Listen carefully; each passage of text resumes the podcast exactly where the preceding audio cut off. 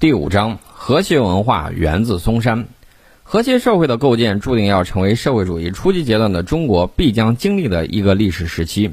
和人人有饭吃，谐是人人都这么说、这么想，放在一起就是大家有大致公平的经济基础和基本一致的价值取向。价值观的不同会导致大家对世界认知的巨大差异，会造成大家对社会的抱怨乃至愤恨。但是人是一种极其复杂的动物，吃大锅饭会使大家消沉不进取，允许一部分人先富起来，又使大家觉得不公平；战乱让大家觉得流离失所、苦不堪言，和平又会使一些冒险者或有冒险意识的人深感无趣，也就是我们说的众口难调。然而，和谐绝不是和稀泥，它必须提出本社会的主流价值观，在一种文化形态、意识形态教化人民，这样人们的认同趋于一致。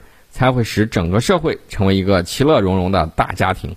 社会发展的基本规律，往往使我们觉得社会表面的现象同历史上的某个王朝的某一时期极其相似。但毕竟今天的中国是一种崭新的国体和政体。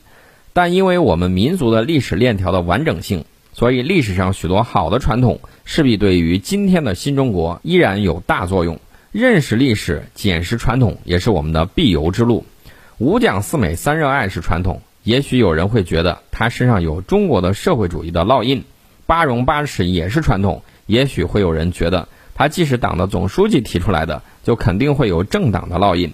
这些看法都错了，这些都是传统，它应该是全国人民的，从而具有极大的普遍性。它应该是中华民族的，具有时空的无限性。它是我们在日益国际化、全球化的今天，中国人之所以成为中国人的最真实的民族的烙印。这些传统就来自三教，在嵩山，三教既是三种学说，同时又是一个整体，不可分割。儒学的以德治国，道教的清虚，佛教的空灵契合在一起，成为嵩山文化的一大特色。三者明争暗合，相互借鉴，相互吸收，本身就是文化思想、学术观点上的和谐之路的典范。学术观点上的和谐之路的典范，和谐是一种基于一定社会环境下的由心而生的感觉。要达到和谐，就必先调整心态，而这种心态是产生对社会的正确认知，不是苦中作乐，不是盲目娱乐，不是全盘复古，不是消极避世，更不是齐贫仇富，处处对立。和谐是一种生活的智慧，也就是说，和谐要依附于公平合理的社会，但社会有其自身的规律，不会一蹴而就，不会因为少数几个人而改变。和谐诞生于每个人的内心，洋溢在每个人的脸上。流淌在每个人的轻快的脚步中，在每个人良好的道德理念中释放着芬芳，体味和谐的心态隐含在嵩山文化之中，捡拾和谐的智慧隐藏在嵩山的三教之中。只要您用心，人人都找得到。第一节，三教融合之道教的官方化。尽管西汉武帝之前，文帝、景帝乃至皇太后都信奉黄老学说，毕竟那时的道不能称为道教。东汉张道陵最终创立道教，后被称为五斗米道。东汉末年的太平道也可以作为道教的一种形态。然而，这两种派别始终未能得到官方的承认，只能算民间宗教。北魏嵩山明道寇谦之的改革，终于实现了道教的官方化。也可以说是嵩山道教把道教从即将被铲除的悬崖边上拉回来，并引领了一条金光大道。一五斗米道的始末。张道陵创立的道教，因入教者要交手续费五斗米而被称为五斗米道，又因其最高教阶称为天师，又被称为天师道。相对于北魏寇谦之改革后的新天师道、北天师道这一教派叫南天师道。金元时期，北方又出现了以王重阳为代表的全真教。相对于此，由张道陵创立后以龙虎山为中心的这一教派被称为正一教。五斗米道的特征以长生久世、成仙为最高追求，以驱鬼消灾、福禄治病为主要手段，以老子为教主，以《道德经》和张道陵编写的《老子详尔注》为主要经典，以张道陵为天师，且天师世袭。那么这一绰号“福禄派”的天师道真的可以驱除病患吗？答案是肯定的，因为张道陵是洛阳太学的学生，文化素养很高。再者，黄老学说本就有经络学。医药学等丰富的中医学理论，从张道陵到张衡，再到张鲁祖孙三代，应是逐步总结。所以说，他们至少是半个医生。另外，治病前，张天师很注重人的心理释放疗法，比如他会要求患者应虔诚信教，所谓心诚则灵。服药后，一边要在教区内部做义工，或扫地一个月，或修路百米，这样就使教民患者有了以工代罚、罪恶偿还的心灵解脱，除去心病，自然疗效就好很多。当然，天师们用来治病的符箓用纸，当然，天师们用来治病的符箓用纸应是药用植物的植物纤维，或是树皮、树叶。画符的颜料是以朱砂等为主的矿物植物粉末混合物，将符烧着后入水饮用。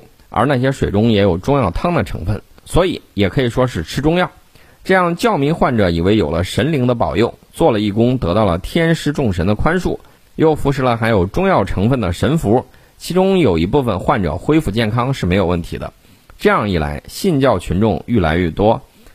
这样一来，信教群众愈来愈多，群众基础愈来愈扎实。教众多了，就得注意组织建设。五斗米道以天师为首领。把全国分为二十四治，中央区叫阳平治，天师兼任阳平治的大祭酒。这二十四治就是二十四个教区，每治的头叫祭酒，祭酒要听命于天师，祭酒下面的骨干叫监令，出入道的都称鬼卒，这样形成了一个组织严密的金字塔样的管理模式。二十四治毕竟太过分散，分别是每年的五月初七、七月初七、十月初五，一旦集会。天师振臂，应者数十万人。集会期间，四方皆兄弟，免费食宿，称之为一米一肉一酒。这样看来，五斗米道组织严密，群体宏大，经济丰厚，已经成了封建统治者的心腹大患。个别贵族官吏境外也有入教的，无非是为了学习导引、房中术等。加之教团内部男女混杂，淫乱之事时有发生，所以大部分有涵养的贵族官僚对之十分不屑。因此，五斗米道的政治基础极为脆弱，加之张鲁居汉中三十余年，俨然一个政教合一的地方政权，所以五斗米道的结果也就可想而知。最终投降曹操，离开四川，被迁至曹操的封地邺城（今安阳），一下子衰落下来。西晋后，一部分传播于官僚中，大部分教众还是农民，但已是半地下状态。东晋时，五斗米道首领孙恩领导了长达十余年的农民起义，终被镇压。唐宋以后，依然上承三章世系，准予天师世袭，成为以江西龙虎山为中心的江南各道教门派之正宗。二太平道的消亡。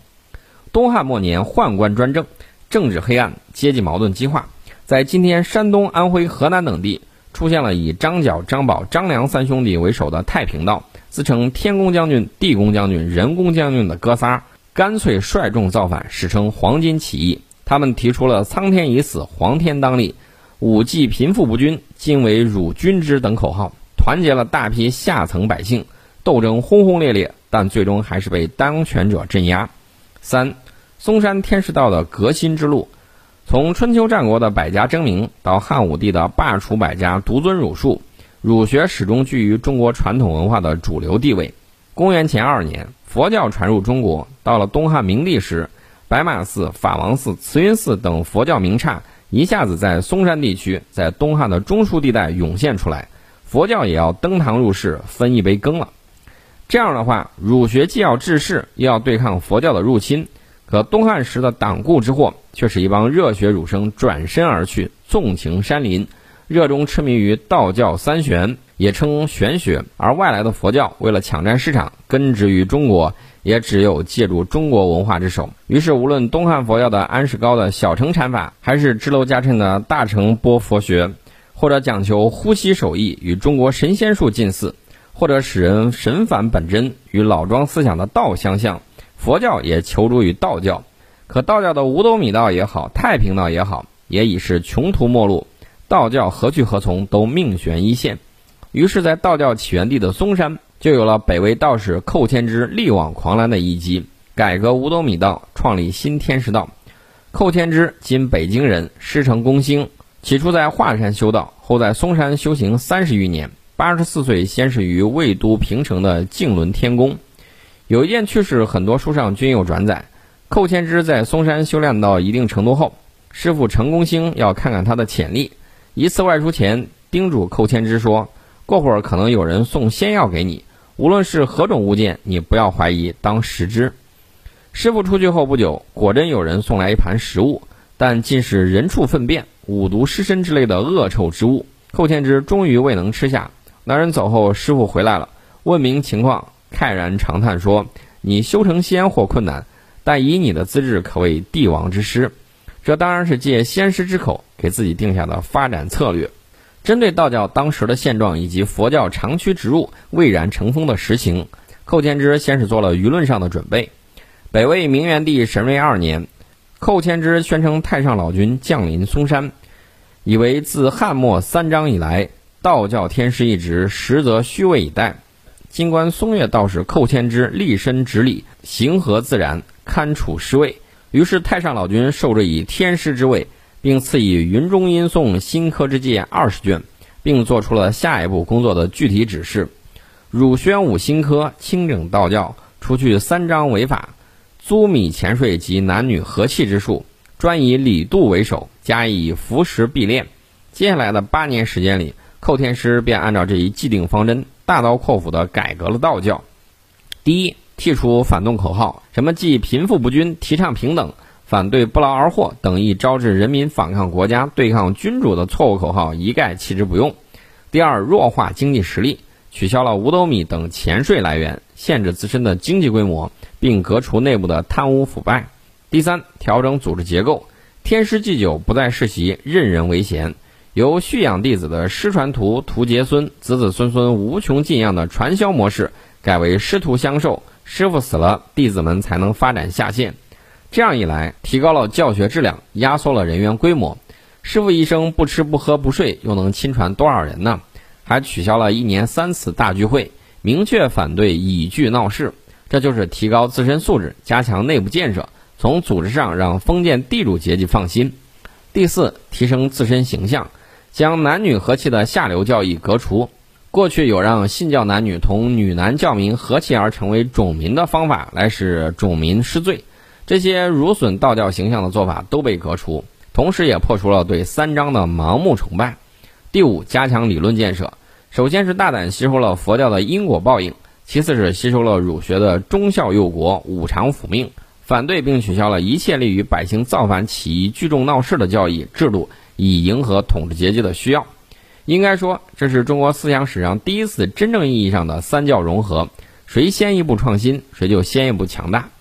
寇天之在做了这些精心准备后，便造了第二次舆论。北魏明元帝太常八年，他又宣称太上老君之玄孙李普文降临嵩山，面授他为太真太师、九州真师，令其害招鬼神，辅佐太平真君。传授其金石八旦玉浆之法，赐其坛位礼拜、衣冠仪式的《路途真经》六十卷。